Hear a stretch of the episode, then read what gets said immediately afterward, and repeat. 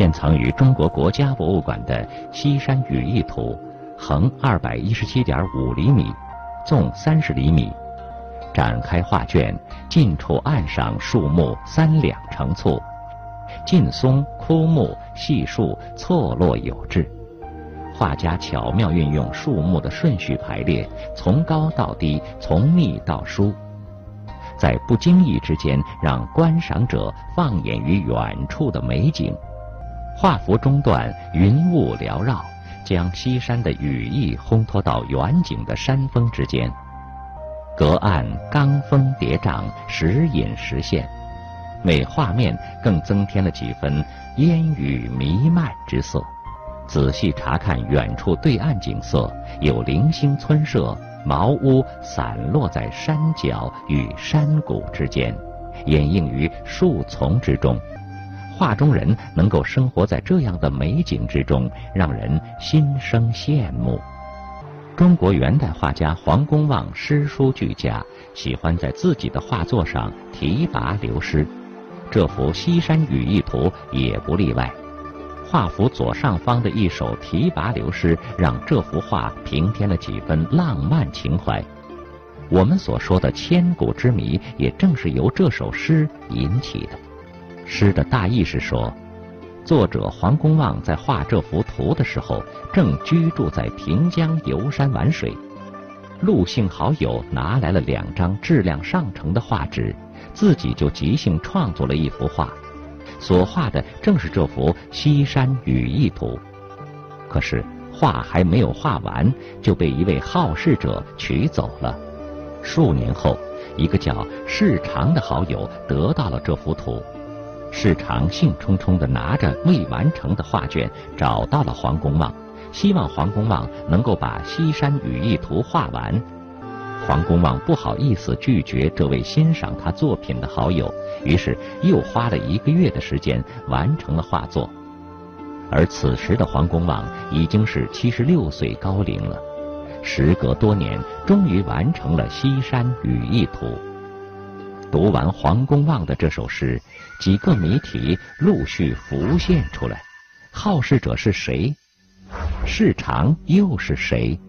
这幅图中哪部分是原先的信手作之？哪部分又是耗时一个月、足其意的手笔？关于此画能够查阅到的相关文献并不多，好事者与市长的确切身份早已无法考证。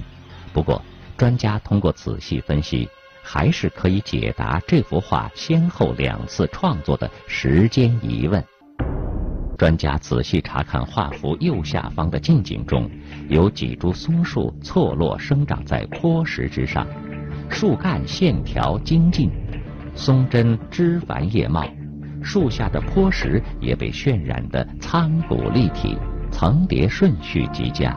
这几株松树、几块坡石与远处云山雾罩的景色对比来看，有非常明显的繁简之别，确实和黄公望自题的“信手作之”不太相称。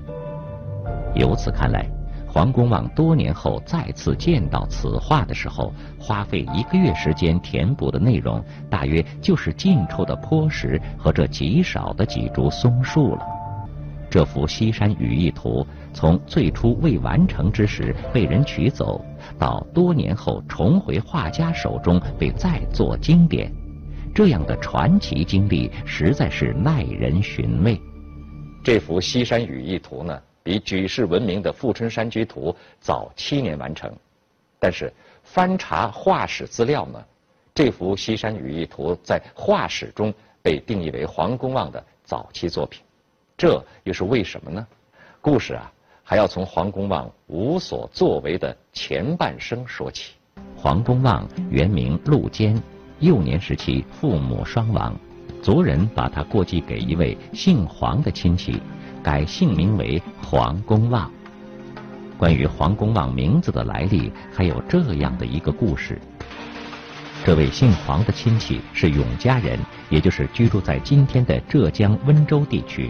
多年一直求子不得，快九十岁了才得到这个继子。家中设宴庆祝的时候，一位友人笑谈：“皇公望子久矣，就此取名公望。青年时期，黄公望曾经发奋读书，希望能够早日考取功名，以入朝为官为毕生追求。然而事与愿违的是，经过多年努力，黄公望人到中年，也才只是在浙西联访司谋到书吏一职，主要负责经营田粮并计划征收工作。后因为工作出色，被调遣到大都御史台下属的察院充当书吏，到了今天的北京。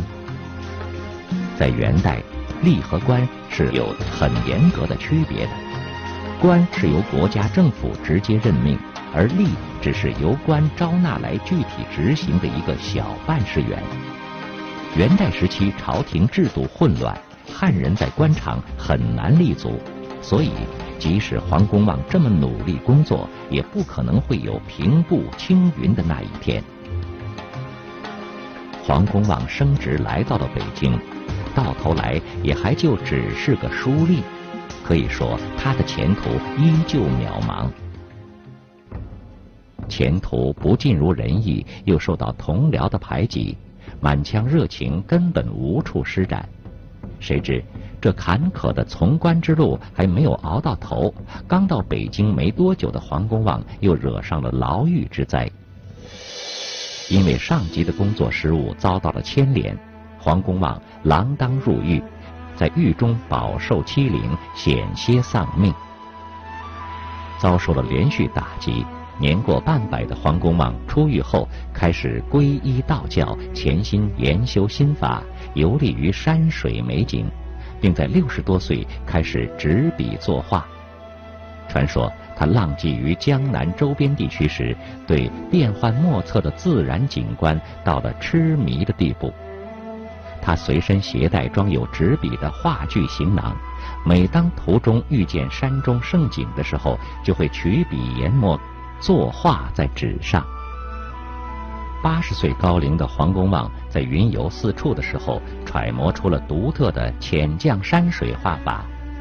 浅绛山水是一种能够让画作看起来明快透彻的独特风格。在水墨山水之上铺上一层淡淡的红褐色，让俊秀之感跃然于纸上。浅绛山水画法的运用，是区别黄公望早期和晚期作品最重要的一个标志。晚年时期创作的《富春山居图》与《富春大岭图》都使用了这种独特的手法来渲染意境，而在《西山雨意图》中并没有出现黄公望的这一典型绘画手法，所以这幅图被定义为他的早期作品。黄公望在晚年时期画的最多的就是富春山。在这个时期的作品也都是大量使用浅绛山水手法来作画，比如著名的《富春山居图》，已经将近八十岁的黄公望历时三年多，到他八十二岁的时候才画完。他为什么能够生动地表现出富春江秋天的景色呢？原因就是因为他使用浅绛山水这一典型画法来描绘景物。另一幅《富春大岭图》也是同样，整幅画结构十分紧凑，巨大的山石虽然造型高耸奇特，却因为使用了浅绛山水的画法，丝毫不会让人感到险峻，而是意境清新平淡。《富春大岭图》一度失传，《富春山居图》险遭殉葬。黄公望的画作为什么总会经历这些磨难呢？作为他的早期作品，《西山雨意图》又有什么特别之处呢？《富春山居图》与《富春大岭图》都属于黄公望晚年时期的成熟作品，画作比例老道，运笔与构图都尽求凸显出气韵山河的雄伟壮丽。黄公望对清浊颜色的画法轻重把握游刃有余，在水墨勾勒皴染的原有创作基础上，用淡彩表现立体生动的景象，使用泼墨加赭的画法，栩栩如生地再现了瑰丽的山水景色。而这幅《西山雨意图》正是因为没有使用浅绛山水的画法，才使得它更显珍贵。对比黄公望其他时期的绘画作品，《西山雨意图》罕见之处是以干笔披麻皴描画山石树木结构，使得整幅画作笔墨绵厚，气势磅礴。将一幅山雨欲来的江南空蒙乡景，生动地呈现在世人眼前。《西山雨意图》同时取平远与深远两种画法，山峦树木错落林立，整幅画构图精妙，节奏分明，将山间湖畔的雄秀之色展现得依然活灵活现。由此。《西山雨意图》成为了分析黄公望日趋成熟的个人绘画风格不可多得的研究史料。